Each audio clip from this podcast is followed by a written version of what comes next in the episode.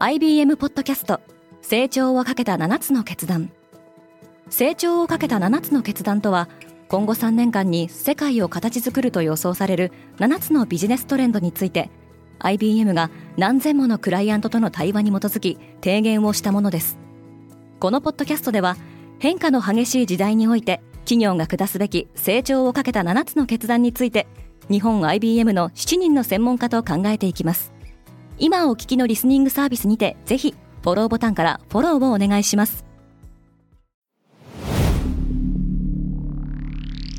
Spinner.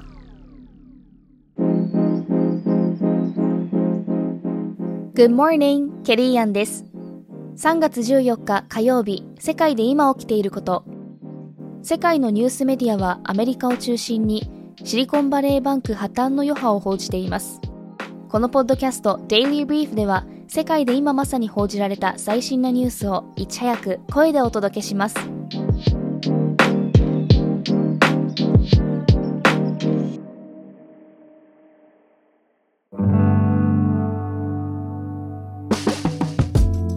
習近平はプーチン、ゼレンスキーと会談する。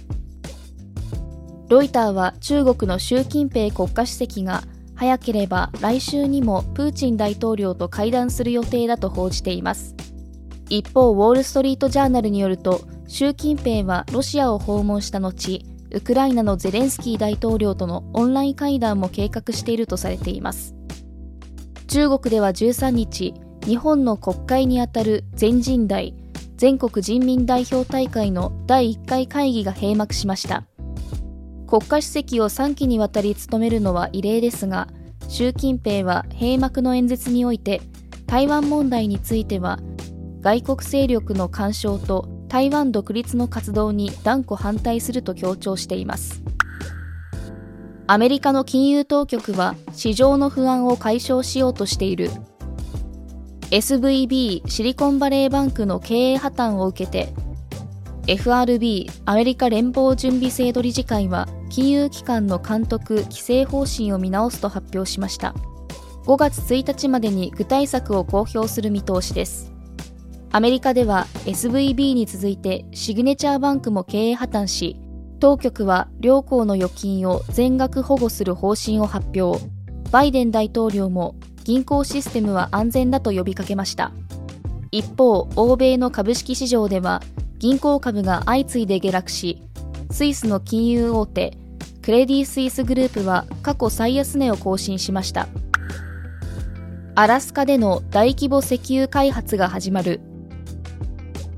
バイデン政権はアラスカ州での大規模な石油掘削プロジェクトウィローを承認すると発表しました。石油大手のコノコ・フィリップスが主導し最大で日量18万バレルを生産する計画。公有地におけるアメリカ最大規模の石油開発事業ですが環境保護団体からは強い反対の声が上がっていました。エブエブがアカデミー賞を席巻した。エブリシング・エブリウェア・オール・アット・ワンスが作品賞や監督賞脚本賞をはじめ今年のアカデミー賞の最多7部門を獲得しました。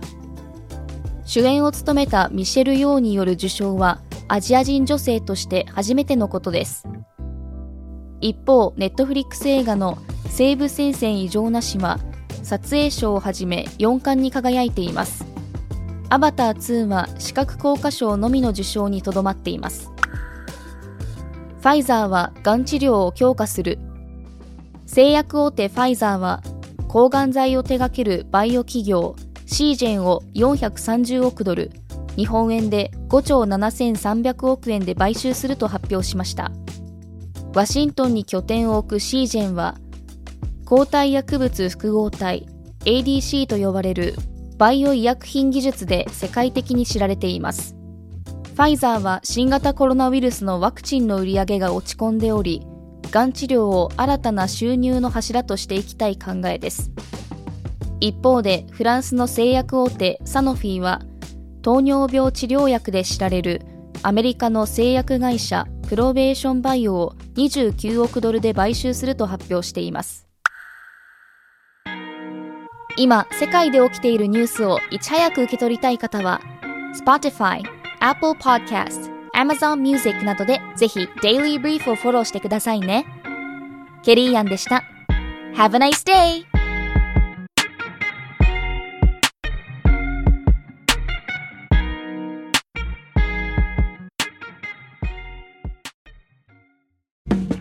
リスナーの皆様より多くのリクエストをいただいている話題のニュースを深掘りしたエピソードを週末の有料版で配信中です。今なら1ヶ月無料トライアルを実施中。詳細は概要欄に記載しています。